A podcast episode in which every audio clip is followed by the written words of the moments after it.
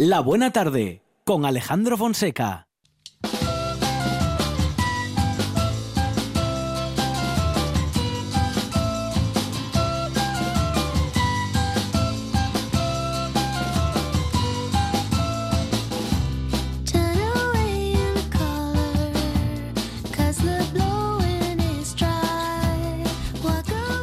A recordar en este momento grandes minutos de radio que hemos tenido en esta semana con Miguel Ángel Lurueña hablando de alimentación y también eh, ese instante en el que Aurora Vigil Escalera, la galerista, eh, muy cerquita siempre del arte, nos acercaba a José María Mellado, uno de los más grandes fotógrafos que tenemos en este país, eh, a cuenta justamente de esa exposición de la que ya podemos disfrutar y de la que todavía podemos disfrutar hasta mediados de julio. Y también Amador Vázquez y su regreso a los estudios centrales de esta buena tarde, lo mejor de la buena tarde ya.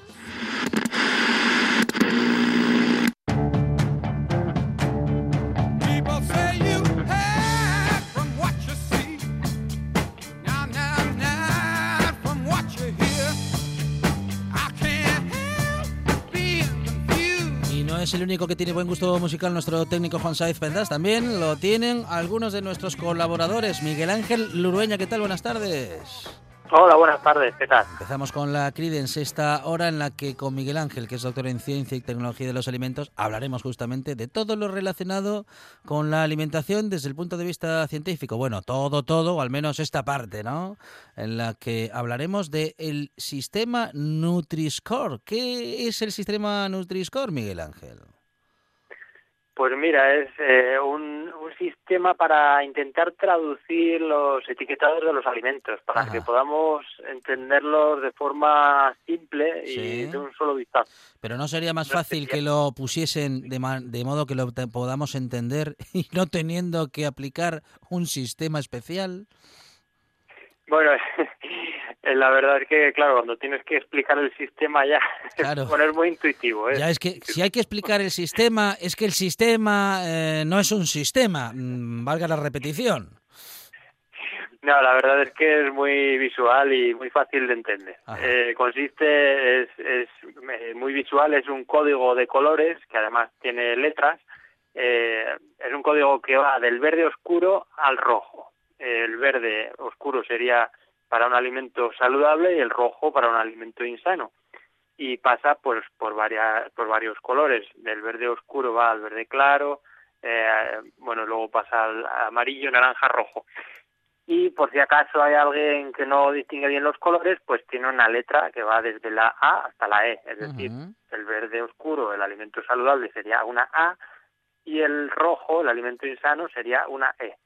Y esto aparecería en la parte frontal del envase. Así, si vemos un alimento, si vamos a hacer la compra, en vez de tener que buscar en el listado de ingredientes o en la información nutricional y comenzar a leer todas esas cosas que a veces no entendemos, pues la idea es que con esto, con este sistema, con este código, podamos identificar eh, a simple vista, pues eso, eh, qué alimento es recomendable y cuál no lo es. Ah, de modo que vamos a poder reconocer em, fácilmente a simple vista eh, a partir de en fin de unas de unos nuevos códigos qué alimentos son sanos y cuáles no lo son pero esta es una definición demasiado amplia Miguel Ángel Sí, bueno, esto es una definición demasiado amplia y además el sistema tiene sus eh, inconvenientes o sus agujeros. eh, esta semana se ha hablado mucho de ello porque, eh, aunque entró en vigor, digamos, hace pues más de un año, esta semana el gobierno ha anunciado que a principios del año que viene eh, elaborará un, un reglamento para recomendar su uso. Eh, no puede hacerlo obligatorio, no puede obligar a que las empresas lo utilicen, porque eso iría contra la legislación comunitaria, la legislación europea. No se puede obligar eh, de forma unilateral en un país a, utilizar esto.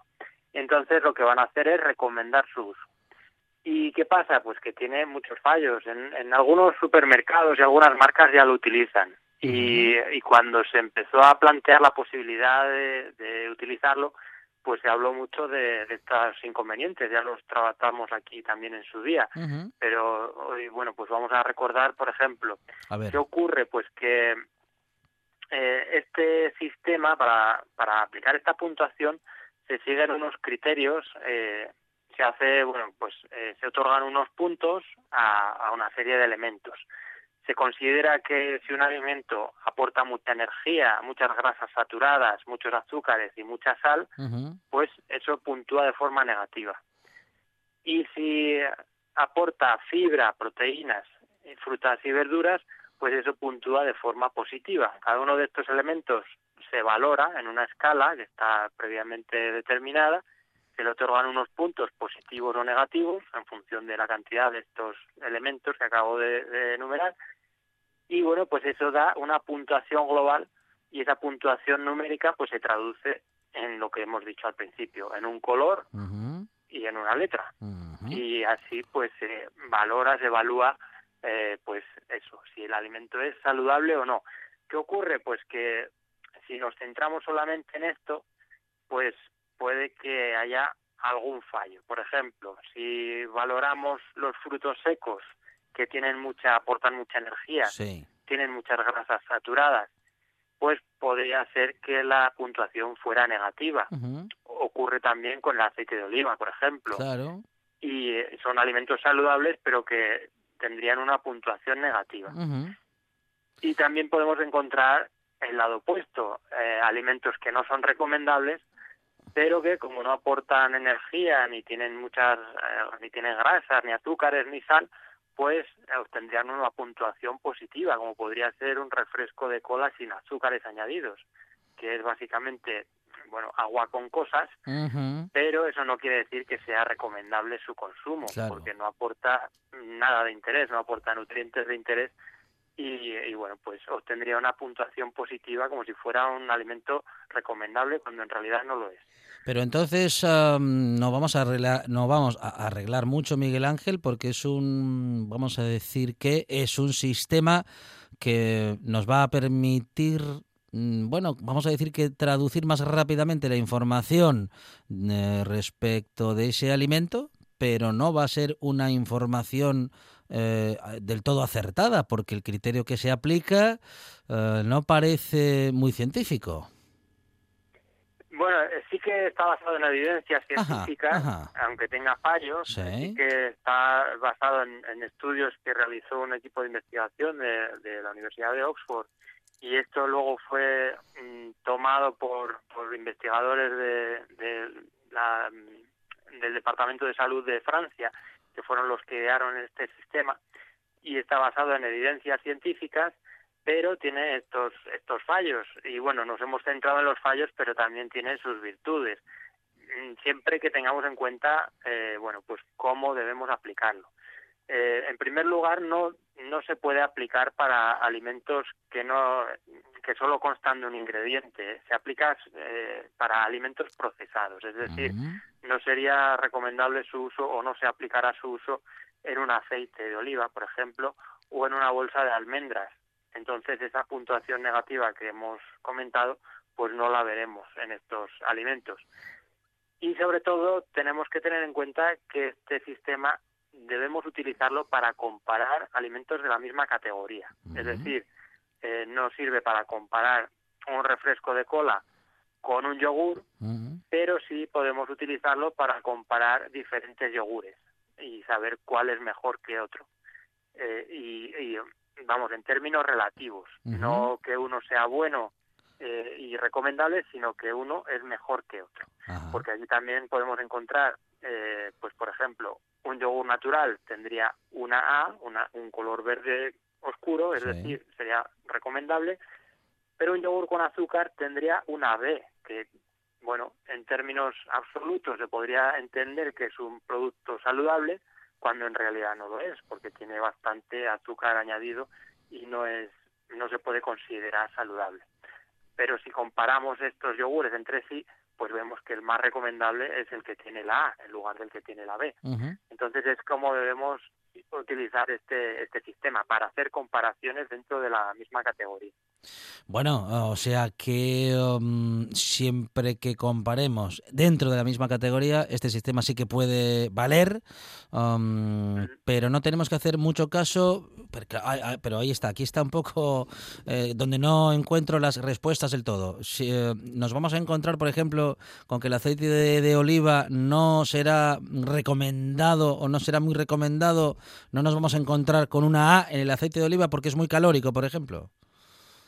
Claro, pero bueno, eh, este sistema, como decía antes, pues solamente se aplicará a los productos procesados, formados por varios ingredientes. Ah, ok, muy Entonces, en el aceite de oliva, pues previsiblemente no aparecerá. Bueno, bueno. Pero bueno, lo que tenemos que tener claro es que si el, bueno, en términos generales, si la puntuación es mala, casi seguro que el alimento será malo, pero si es mm, buena, si la puntuación es buena, pues puede que el alimento no sea tan bueno, porque bueno, tenemos que fijarnos también en otros detalles. Deberíamos más que guiarnos por estas estos sistemas que bueno pueden facilitar eh, la elección de alimentos a las personas que no conocen muy bien el etiquetado o que tienen limitaciones para leerlo o bueno etcétera pero hombre, lo recomendable, lo suyo sería aprender a interpretar el etiquetado. No siempre es fácil porque, bueno, hay muchas cosas que te ponen en contra, pero lo ideal sería eh, aprender a leer e interpretar el etiquetado. Igual que decíamos, pues eh, en lugar de utilizar las aplicaciones que hay ahora en los teléfonos móviles, que hacen un poco lo mismo, es la misma función, eh, le haces una, bueno, con la cámara captas el código de barras del producto y el, y el, y el programa, la aplicación, te ofrece una puntuación sobre el alimento y ya está, pero es una visión demasiado simplista. Habría que, pues ya digo, aprender a eh, descifrar el etiquetado y para eso deberíamos fijarnos sobre todo en tres elementos. Uno es la, la denominación del producto, que, bueno, el, etiquetado, los, los tres elementos donde deberíamos fijarnos, lo primero es que hay que saber localizarlos, identificarlos, porque a veces los confundimos con otra información que aparece en el envase que no tiene nada que ver, información que pone el fabricante de forma voluntaria y que, bueno, a veces, mm, bueno, es más publicidad que otra cosa. Pero en el etiquetado no se puede mentir, no se puede engañar, es información objetiva. Y aquí, pues, que suele estar en la parte posterior del envase, eh, hay tres elementos importantes. El primero es la denominación del producto, que es el que nos dice de qué producto se trata en realidad. Eh, por ejemplo, eh, si estamos ante un jamón cocido, pues deberíamos mirar la denominación del producto para saber si eso realmente es jamón cocido o si es un fiambre de jamón cocido, por ejemplo, que son categorías comerciales diferentes la primera superior a, la, a esta última, al fiambre. Una vez que ya sabemos eso, pues deberíamos mirar el listado de ingredientes, que es donde pone, donde se enumeran los ingredientes con los que se hace el alimento y que contiene el alimento, que se enumeran además en orden de peso, eh, según la importancia que tengan. Entonces, si en la lista de ingredientes vemos que en los primeros puestos hay azúcar o sal o, agua, pues es que el alimento no, no es muy recomendable porque está básicamente formado por estos ingredientes que no son, eh, bueno, pues eh, agua no aporta mucho y el azúcar y la sal en exceso pues ya sabemos que son malos. Y luego, por último, pues para complementar esta información deberíamos fijarnos en la información nutricional pero eh, eso, para complementar la información de la lista de ingredientes. Lo digo porque a veces nos vamos directamente a la información nutricional, donde nos fijamos solamente en la energía, en la grasa, en la sal y en, el azúcar, y nos olvidamos del resto. Y, no siempre mm, eso es eh, determinante, porque, bueno, pues las grasas podrían proceder de aceite de oliva, bien, o de aceite de palma, mal o los azúcares podrían proceder de forma natural de, las frutas, por ejemplo, que estaría bien, o ser azúcares añadidos, que estaría mal. Entonces, no todos los azúcares son iguales, no todas las grasas son iguales. Lo mismo ocurre con la energía, no es lo mismo obtenerla a partir eh, de una manzana que obtenerla a partir de, de una chuchería. Y bueno, pues así con todo. Entonces, lo importante son los ingredientes. Bueno, ah, algo que venimos eh, recordando en esta buena tarde desde hace mucho tiempo con Miguel Ángel Lurueña, los alimentos más recomendados siempre son los que son poco o nada procesados, Miguel Ángel, básicamente y en general. Sí, sobre todo los de origen vegetal. No hace falta, bueno, ahí las cosas suelen estar más fáciles. Si compramos una lechuga, pues no, no nos perdemos mucho en el etiquetado. O si compramos un kilo de manzana, la cosa se suele complicar más en los productos que están más elaborados o más procesados, que es donde las etiquetas se complican, donde hay ingredientes que a veces no sabemos descifrar y bueno, donde tenemos más complicaciones. Pero bueno, haciendo eso, eh, una compra saludable, pues basada básicamente en verduras, hortalizas, frutas, pues no deberíamos tener mayor problema. Muy bien. Ah, bueno, pues este sistema se va a poner en funcionamiento. Miguel Ángel, decías que mm, bueno no se puede obligar a ningún país a hacerlo. Ah, no obstante, es un sistema que bueno que está ahí y que no sabemos si será utilizado en algún momento, si será puesto en funcionamiento y en todo caso si nos ayudará por fin a poder determinar más rápidamente si, si nos conviene ese alimento o no. Sí, eh, bueno, en algunas eh, algunas cadenas de supermercados, algunas marcas ya lo han ya lo llevan utilizando unos meses y, y bueno, pues lo que va a hacer el gobierno es recomendar su uso eh, previstamente eh, supuestamente a partir del año que viene, a partir del primer cuatrimestre del año que viene. Es una, como digo, es un sistema que ha recibido muchas críticas, no solo por estos fallos que, que tiene, sino porque en algunos casos sirve un poco para lavar la imagen de algunos productos, porque bueno, con variar un poco, se puede estudiar un poco eh, qué criterios se siguen y variando un gramo la cantidad de azúcar, por ejemplo, que no va a ningún lado, pues ya se puede obtener una puntuación mejor, por ejemplo. Se puede, quiero decir, se puede jugar con los ingredientes, las cantidades, para, sin tener que variar mucho la formulación, pues obtener una mejor puntuación que parezca para que el producto aparente eh, que sea mejor cuando en realidad no lo es. Hay sistemas mejores eh, que también hemos comentado aquí. El, sistema de que se sigue en Chile, por ejemplo, que se ha hecho muy famoso en, en todo el mundo, que se basa en unos sellos de advertencia en lugar de, de, ser una calificación general para todos los productos como es el Nutri-Score, pues el sistema chileno lo que hace es puntuar solamente eh, los aspectos negativos. son sellos de advertencia que se ponen en los alimentos insanos, en los que tienen mucha cantidad de sal, mucha cantidad de grasas saturadas, de energía, eh, de azúcares añadidos. Y, bueno, pues, eh, pues ya digo, en lugar de ser una comparación general para todos los productos, pues es como un sello de advertencia, bueno, pues para que estemos prevenidos cuando vayamos al, supermercado. Y además se ha hecho a lo largo de tres fases para obligar a las empresas a que mejoren la, la formulación, la composición de los productos que elaboran, con el fin de, bueno, pues de que la gente deje de comprarlos y si los compras, pues por lo menos que tengan una mejor eh, composición, que tengan menos azúcares, menos sal, etcétera. Y se ha logrado, lo hemos comentado en esta buena tarde, reducir eh, casi hasta en un 40%, que se dice pronto, la, el consumo de azúcares, por ejemplo, algo muy perjudicial o en todo caso muy beneficioso al haber sido una reducción en el consumo de azúcar. Un sistema que ha funcionado y que probado está su funcionamiento. ¿Cómo no se pone en marcha en otros países, Miguel Ángel? Pues en algunos países, sobre todo en Sudamérica, se ha tomado nota y se aplican, se aplica este sistema o un sistema parecido. en Perú, si no recuerdo mal, por ejemplo, en Colombia tiene un sistema parecido.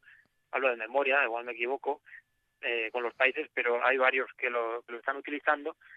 Y hombre, aquí pues eh, supongo, sospecho que si no se utiliza es porque es más eficaz el Nutri-Score y hace más daño a las empresas el sistema Nutri-Score, que es bueno pues más más benévolo en este aspecto.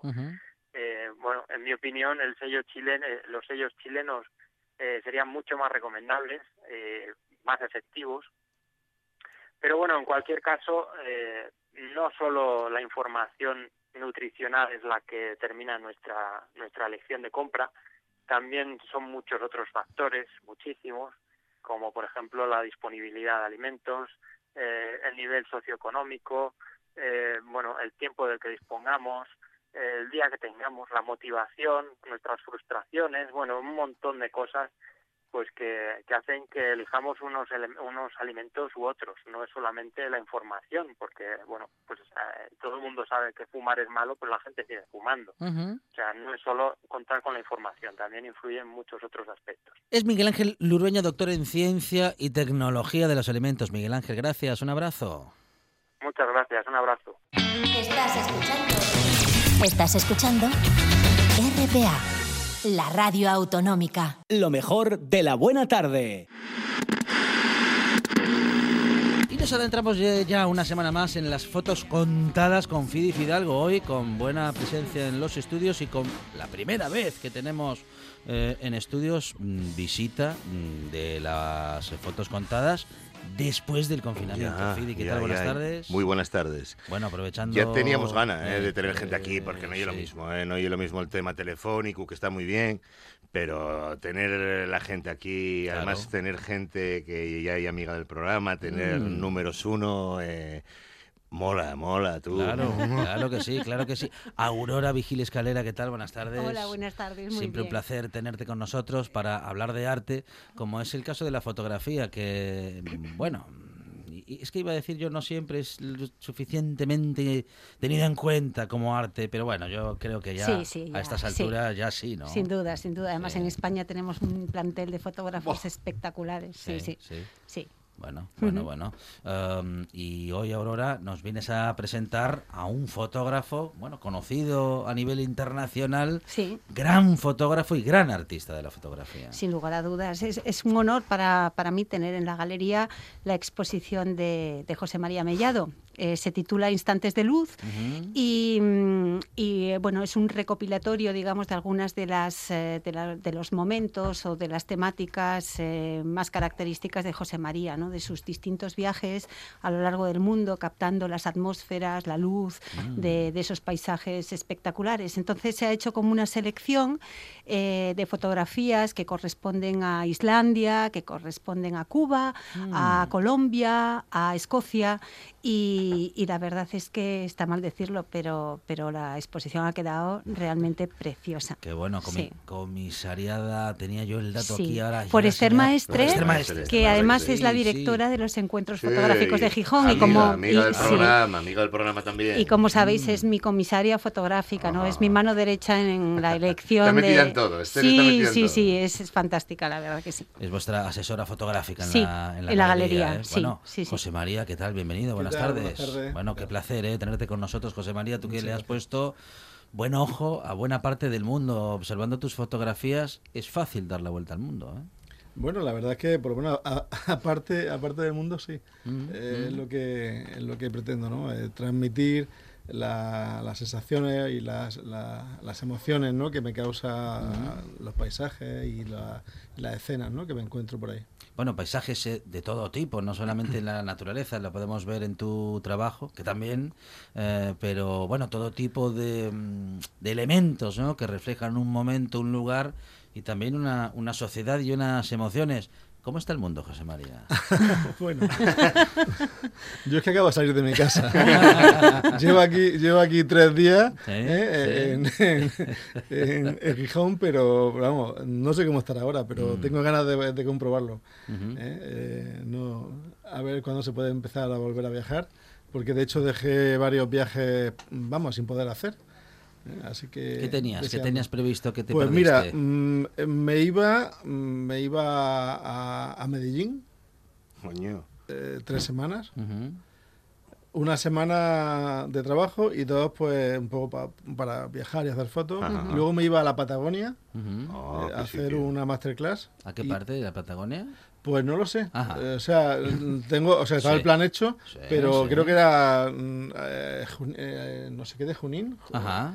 Eh, no, no, recuerdo mismo porque es que ya, ya ha pasado tanto, tiempo, pero vamos, pero me hicieron un itinerario un compañero de allí, eh, de Buenos Aires, experto en esa zona, y íbamos a ir a, visitar alguna zona de la Patagonia. San Martín de los Andes. Íbamos, íbamos desde San Martín de los Andes, desde ahí teníamos un recorrido bastante interesante. Esa era la, y bueno, y luego iba, iba a la isla Feroe, tampoco ha podido ser. Bueno, vaya, vaya. O sea, eso lo tienes previsto antes, antes del confinamiento. Sí, sí, no, no, previsto ya pagado. marcadas. O sea, sí, sí, sí, claro, claro. Y, y ahora, y ahora, pues el siguiente, que creo que tampoco va a poder ser, para, eh, para Namibia, el, a final de agosto.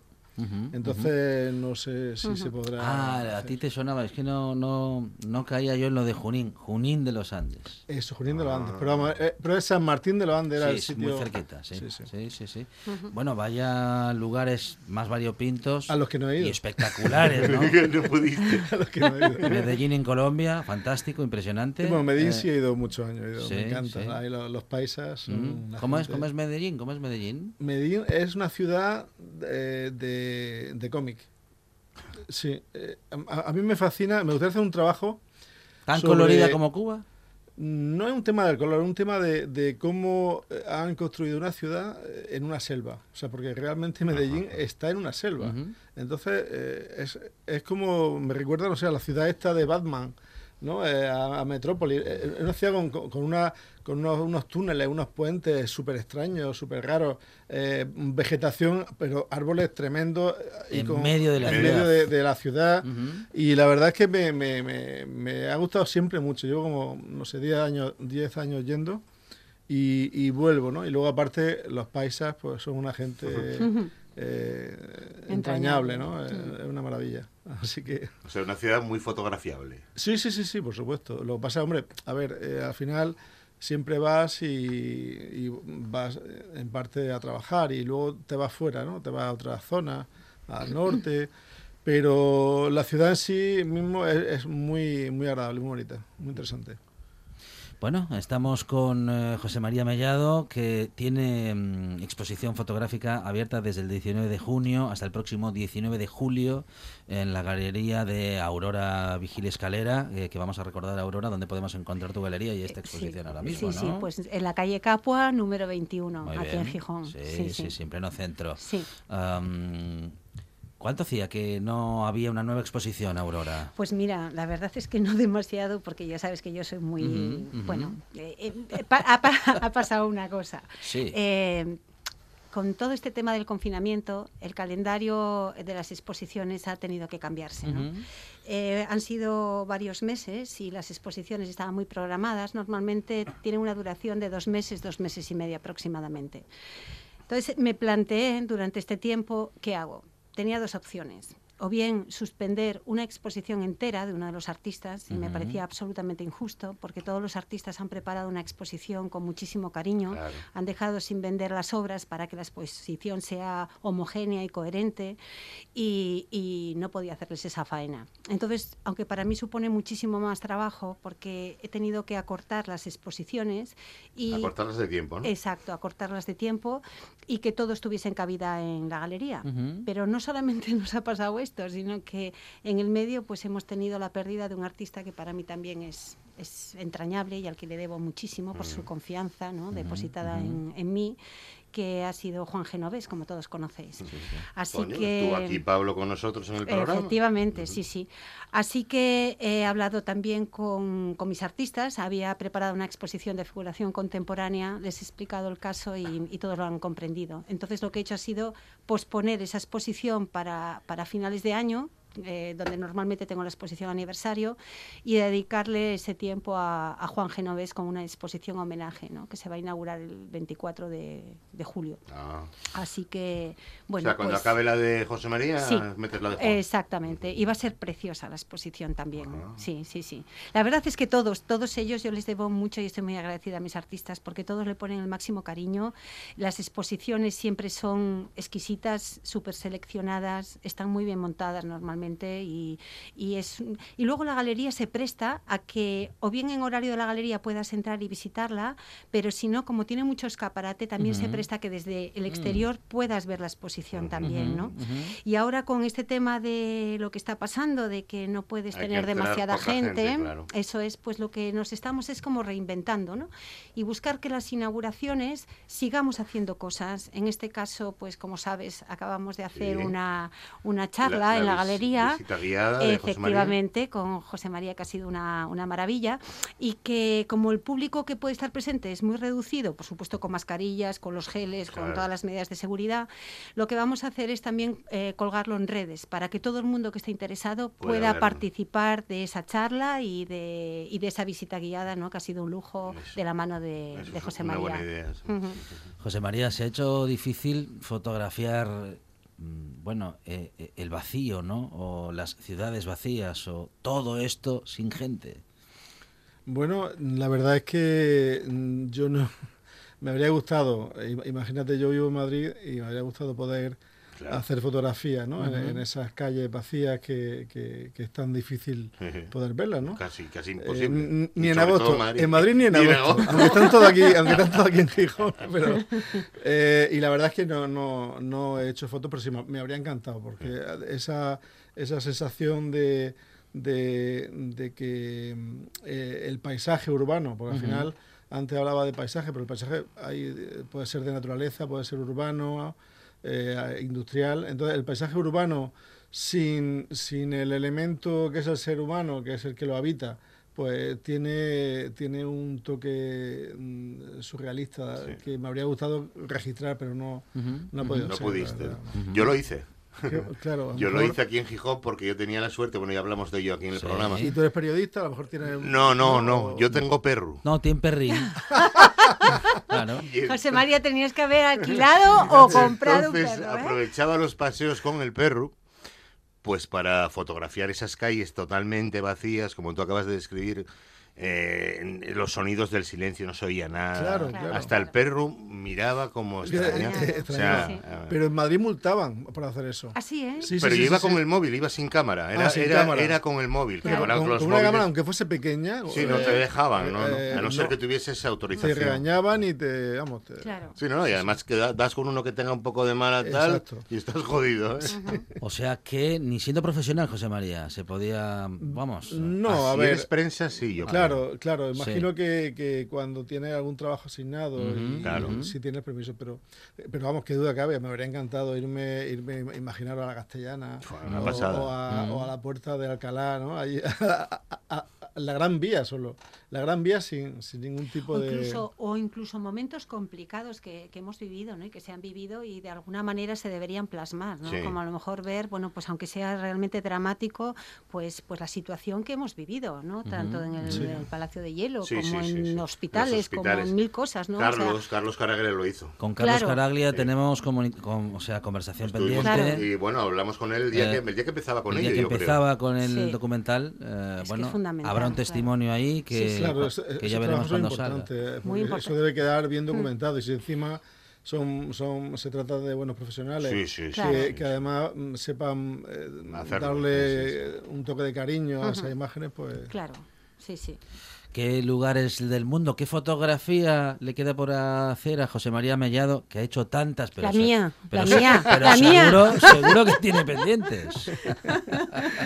Sí, la verdad es que tengo muchos proyectos, muchos, unos cuantos proyectos abiertos, pero ahora, ahora estoy más en el proceso de, de, trabajar con la obra que tengo hecha. Yo suelo trabajar de manera que pasan varios años hasta que no veo las fotos que he hecho. Es decir, yo como no trabajo por encargo, ni, ni de alguna forma mm, eh, mi tipo de fotografía no está documentando nada que tenga que ser contado enseguida. En el momento. Entonces yo lo que hago es que hago fotos y, las voy almacenando. ¿eh? Voy, ¿No las tocas? No, no, no, no, ni las veo. Ni las veo y, pasan años, cuatro o cinco años. ¿Qué dices? Y entonces eh, la, la, saco. Empiezas con ello. Oye, como el buen vino, hay que dejarlo reposar. Entonces yo, yo, yo sedimento los píxeles.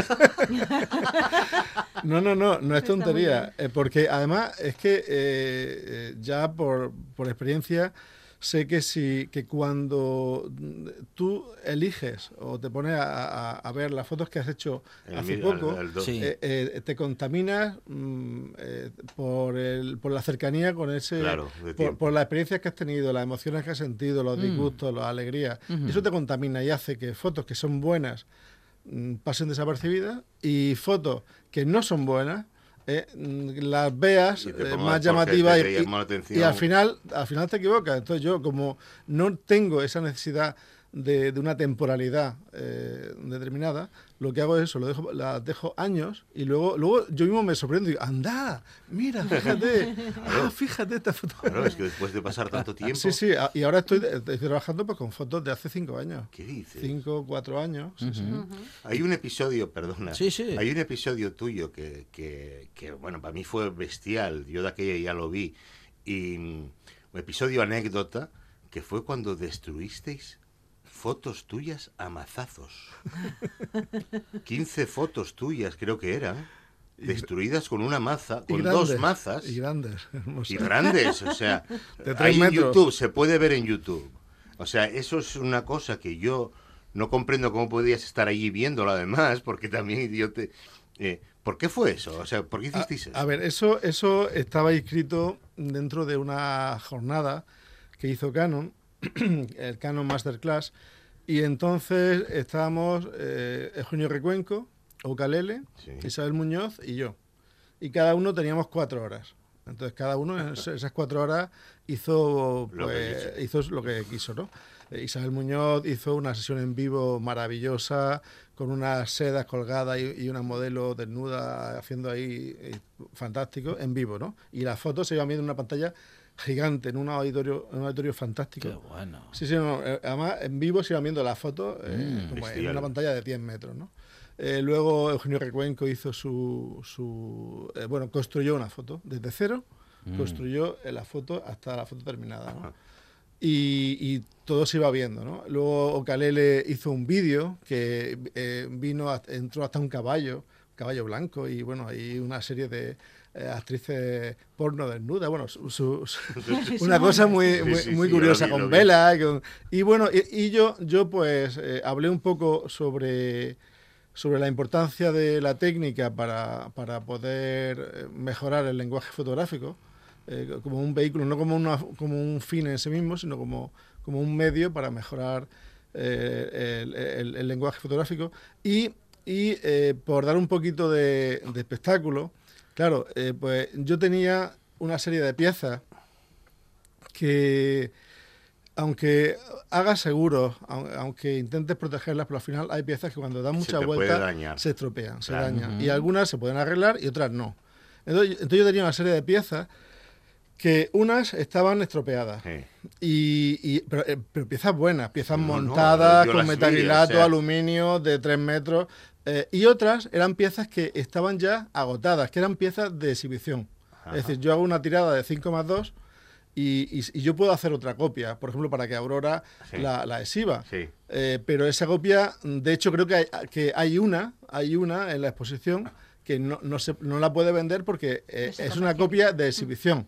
Entonces, no se puede vender. Entonces, esas copias que estaban ya estropeadas, ¿Yo qué hago con ellas? Eh, un problema que tenemos los fotógrafos es que, es que eso ocupa. Entonces se me ocurrió, eh, primero, mostrarlas por última vez. Entonces las la, sacaron todas al escenario, mostrarlas por última vez y luego, y luego pues monté el show ese de unos gladiadores. Dos bestiales de dos metros. Sí, sí, unos gladiadores romanos con unas mazas de bombero, que, eh, mazas de bombero de estas que, revientan puertas, ¿no? Y entonces, y, y, además la gente subió al escenario, eh, subió al escenario para, para, ver la foto. Era la historia, no, subí, subí, veis la foto desde cerca, venid para acá, venid para acá. Entonces, que estando en el escenario, se apagan las luces, empieza a sonar una música ahí de Pink Floyd. Pink Floyd el muro, con el, muro con el helicóptero. ¿Y qué pasa? Aquí salen estos tipos con los mazos. Bueno, había gente llorando. ¿Pero por qué hacen eso? ¿Por, qué, le hacen eso a la foto? No sé qué. Y, a ver, y, realmente, y luego incluso hubo, hubo críticas. Críticas, claro. Eh, pero es que, no, eso lo dona. A ver, no puedes donarlo. Ya, ya, porque si está dañado. No, pero, pero aparte de eso, si una foto, si una foto está agotada, eh, yo no puedo, yo no puedo donarla para que la subasten para los niños de, del Sahara. No, porque, porque entonces, eh, si se la he vendido a Aurora, y yo le he dicho que le he vendido la, la 4 de 5, y no es, que, no es que está hecho otra y la he regalado. Ya, ya, ya. Oye, perdona, regala, regala lo que quieras, ah, pero, pero, no, pero lo no, mío. no claro, claro. Es decir, regala otra. ¿Vale? Luego, eh, y eso la gente que no está en, el, en los circuitos del arte no lo entiende, ¿no? Y, suena... Pero bueno, la verdad que fue un bestial, bestial. Ya te digo yo que bestial. bueno, el valor del arte. Acabas de hacer una descripción muy interesante de bueno, de cómo, de cómo se valora una, una pieza, ¿no? De cómo se valora una obra, de cómo se valora una creación. Y si bien se pueden hacer muchas copias de una foto, uh, esa creación, esa imagen es una, es única y hay que, hay que tomar ese valor que tiene, ¿no? Tenemos que tomar ese valor, tenemos que tenerlo en cuenta en eh, trabajos como el tuyo y en profesionales como tú, José María, eso ya está suficientemente probado, pero hay tantos y tantos profesionales eh, de la fotografía cuyo trabajo, en fin, no se tiene en cuenta, ¿no? Y si una fotografía está allí suelta, está allí, eh, bueno, pues que la podemos coger prácticamente para utilizarla para, para, para, lo que queramos y cada uno de los fotógrafos y fotógrafas están creando ¿no? una, una obra que no es suficientemente valorada. Sí, pero yo ahí quería dejar un pequeño inciso. Es importantísimo, sobre todo pensando en los clientes o en los coleccionistas de fotografía. Efectivamente, la imagen está ahí, el trabajo está ahí, da igual que la tirada sea de uno que sea de 500. Es decir, eh, la imagen es esa. Pero ¿qué es lo que hace que esa imagen tenga un precio, tenga una cotización? ¿En qué se diferencia una, una pieza de otra? Pues es fundamental el certificado de autenticidad del artista. Eso es todo. ¿Por qué? Porque sí, efectivamente, tú puedes coger una fotografía de mellado y la mandas a reproducir y haces 2.000. Bueno, pues tienes 2.000 fotos de calendario, porque quiero decir, no tienen económicamente ningún valor. El certificado tiene que ir eh, realizado por el artista, donde aparece la descripción exacta de la fotografía, importantísimo, el número de tirada, porque solamente puede haber la 1 de 5, la 2 de 5, la 3 de 5, la 4 de 5 y la 5 de 5, y se acabó. No puede haber 3, 4 de 5, no, no, no, eso es imposible. Entonces, digamos que eso es lo que te da el valor de esa fotografía. Con lo cual, a todos los coleccionistas de fotografía, eh, les recomiendo absolutamente, si no lo tienen, pedir el certificado. Eso es lo que les va a servir para que el día de mañana comercialmente esa fotografía tenga un valor. es muy importante. De hecho, si me permití, Eh, eh, efectivamente, coincido totalmente con, Aurora. Lo que vale es el certificado. Y en las colecciones, eh, el certificado es lo que guardan en la caja fuerte. Porque, porque si, una, si hay un accidente, se estropea, hay un fuego, hay un o se cae una pieza y se, y se hace polvo, mm, tú llamas a la galería y dices, mira, que se va a estropear esta pieza tú mandas la foto de la pieza y como tienes tu certificado, simplemente, ah, bueno, pues paga, no sé, por poner un precio, mil euros de la producción y toma, y ya está. Pero eh, eh, es, fundamental el, tener el certificado y de hecho, incluso en las subastas, a veces a mí me ha pasado ya, eh, en tres ocasiones, que me llaman de la casa de subasta y de Segres o de Durán y me, y, me dicen que le mande el certificado de una obra mía que quieren subastar. Claro, Digo, perdóname, yo no te puedo dar certificado. Tendrás que pedírselo a quien quiere vender esa obra. Y, y, si no lo tiene, no la vas a poder vender. Claro. Entonces sí, sí es importante. O sea, se dieron casos, ya se han dado casos de de intentar vender una obra sí, pero a veces, no, pero a veces es simplemente porque no por desconocimiento, ¿eh? Porque no, no sé, no, por desconocimiento, ¿no? Pero, pero la casa de subasta, claro, no vende una obra que no lleve su certificado, es lo que importa y, y de alguna manera eh, es la, la, la, garantía. A ver, se trata de, de poner una obra determinada eh, en valor eh, y, mm, y, desde luego, tener un respeto absoluto a los coleccionistas porque eh, al final son quienes están haciendo una inversión, quienes están confiando en la galería y quienes están confiando en, el, autor. Así que tenéis que venir, sea como sea, a ver la exposición. Ahí estaremos. Eh, y si no, ver un poco la charla a través de, Instagram, que ahí estará colgado para todo el mundo que no pueda asistir. En Capua número 20. 21. 21. Capua número 21. Aurora Vigil Escalera, muchísimas gracias. A eh. ti siempre José María Mellado, un placer. Yo, yo quiero, antes de terminar, solamente quiero decir que, que tenéis, pienso que tenéis mucha suerte eh, de de contar en Gijón con una galería de, la talla de la de Aurora. ¿no? Aparte, ella, yo, yo he trabajado con bastantes galerías en España y fuera de España y la verdad es que mm, no recuerdo una galerista o eh, bueno, galerista vale para todos. Sí, vale. Sí, sí, Dios, que esto es el lenguaje inclusivo. Eh, bueno, no recuerdo eh, ningún galerista que, tenga el, empuje, la, pasión que ella, que ella pone con todo, con todo lo que hace en su ámbito como galerista. ¿no? Y, y, la verdad es que además está muy bien apoyada por, por Esther Maestre. Sin duda. Eh, que, es la que ha comisariado la exposición. Y la verdad es que tenéis en Gijón aquí una galería de primer nivel. y así lo disfrutamos, José María. Muchas gracias. Aurora, hasta la próxima. Venga, hasta la semana que viene. Lo mejor de la buena tarde. Bueno, y hablando de naturaleza con Amador eh, Vázquez en esta buena tarde, lo hacemos siempre escuchando los sonidos de la naturaleza, porque en la radio la naturaleza se escucha así.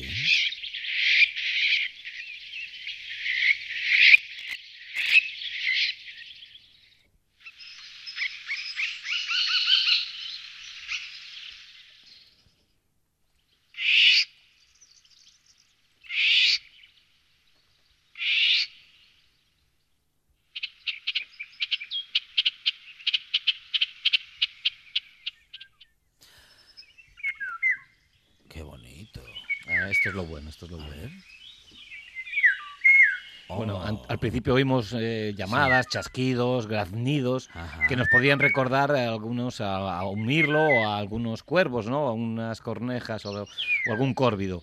Pero ya esta melodía flautada, vamos a escuchar. Un poquito.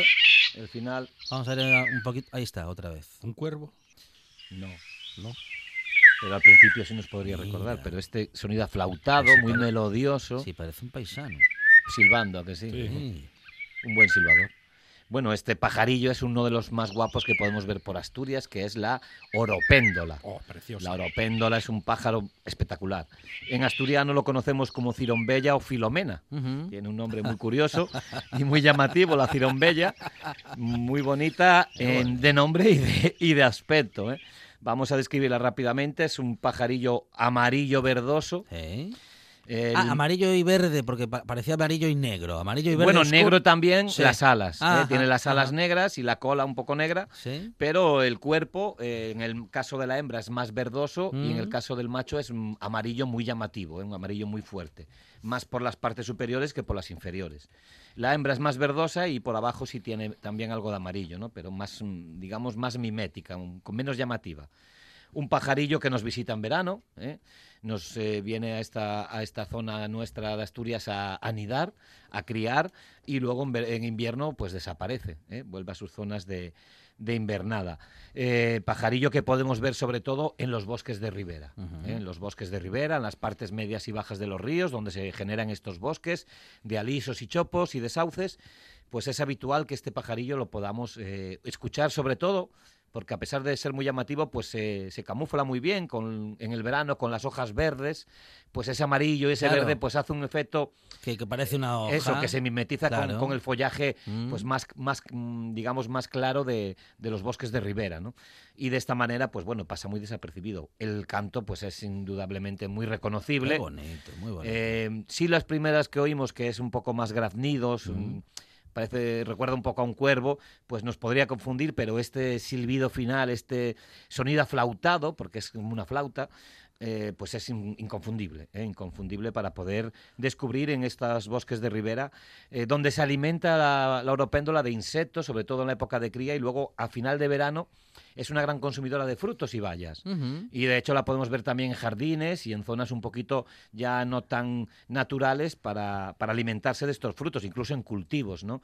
Por aquí, por nuestra zona, hay varios eh, cultivadores de arándanos que todos los veranos tienen que tener en cuenta dejar algo para las oropéndolas porque es muy, hay que dejarle algo. Es muy habitual que sí, porque alegran mucho y, esto para las oropéndolas. Controlan también las orugas y otro tipo de insectos que ah. porque se lleve 20 o 30 arándanos no vamos a, perjudicarla cuando nos libra de 200 orugas, ¿no? Mm. Entonces es un poco un toma y daca, ¿no? Entonces yo sé de algunos agricultores de, cultivadores de arándanos que, que la dejan, que la dejan de que plagas natural. Es efectivamente, de la que come arándanos también pilla eh, bichos, ¿no? Entonces es una manera también de controlar a los insectos.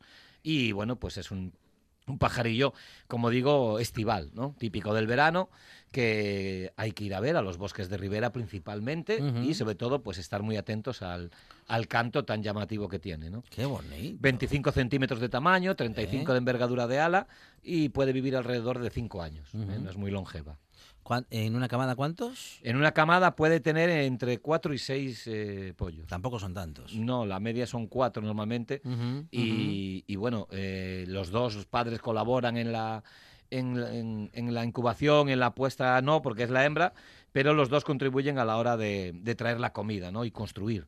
Es muy curioso, el nido es como una especie de cesta colgante en una horquilla, normalmente de una rama bastante gruesa, suelen hacer con, con, eh, con, hierbas y con musgos, suelen hacer como una especie de cesto colgante y ahí es donde la hembra pone los huevos. ¿eh? Construyen los dos y a veces también el macho ayuda a incubar, ¿eh? la hembra también suele salir a alimentarse de vez en cuando, pero principalmente es la hembra la que incuba y una vez durante, bueno, aproximadamente 10, 15 días, no tienen un periodo muy largo, y otros eh, casi 20 para que, bueno, una vez nazcan, los siguen alimentando en el nido.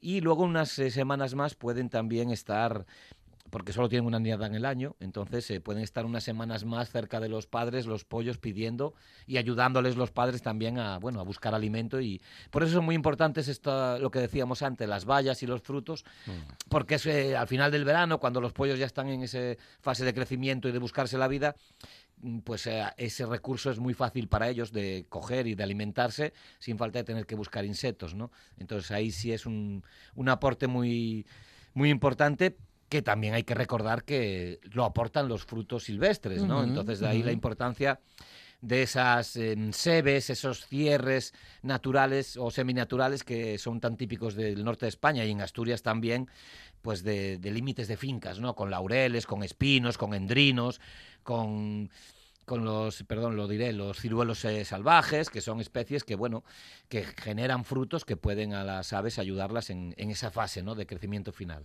Y el nido llama mucho la atención, Amador. Mucho, mucho, es muy guapo. Se, ve de lejos. Es difícil de ver. Y se podría confundir Se ve de lejos, pero está metido entre la ah, vegetación ah, muy, muy ah, frondoso, porque anidan muy alto, anidan entre 6 y 7 metros de mm. altura, pero pueden llegar hasta 20.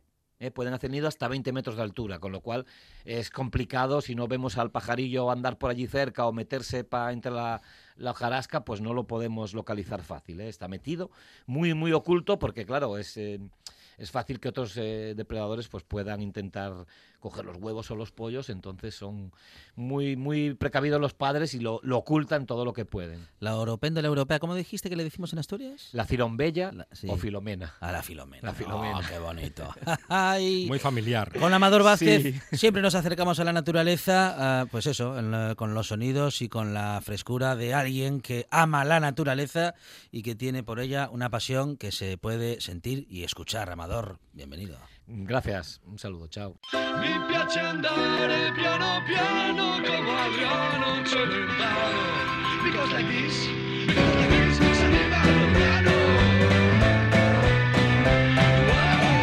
Nos eh, pudimos eh, encontrar en esta buena tarde una semana más con un montón de historias y las que nos quedan para la próxima semana. Buen fin de semana para todos. Regresamos el lunes aquí a RPA con más buena tarde y más radio. que había sido capaz de ganar hace millones de hombres el celular y había nivel y trampas. El segundo